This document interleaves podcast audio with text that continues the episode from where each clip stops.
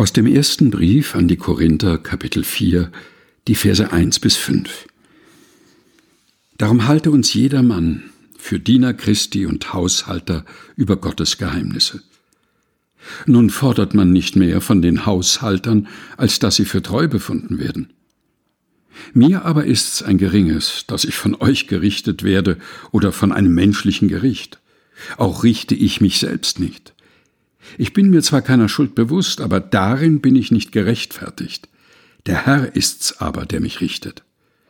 Darum richtet nicht vor der Zeit, bis der Herr kommt, der auch ans Licht bringen wird, was im Finstern verborgen ist und das Trachten der Herzen offenbar machen wird. Dann wird auch einem jeden von Gott Lob zuteil werden.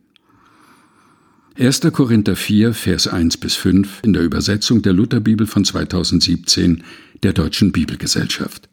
Gelesen von Helga Heinold.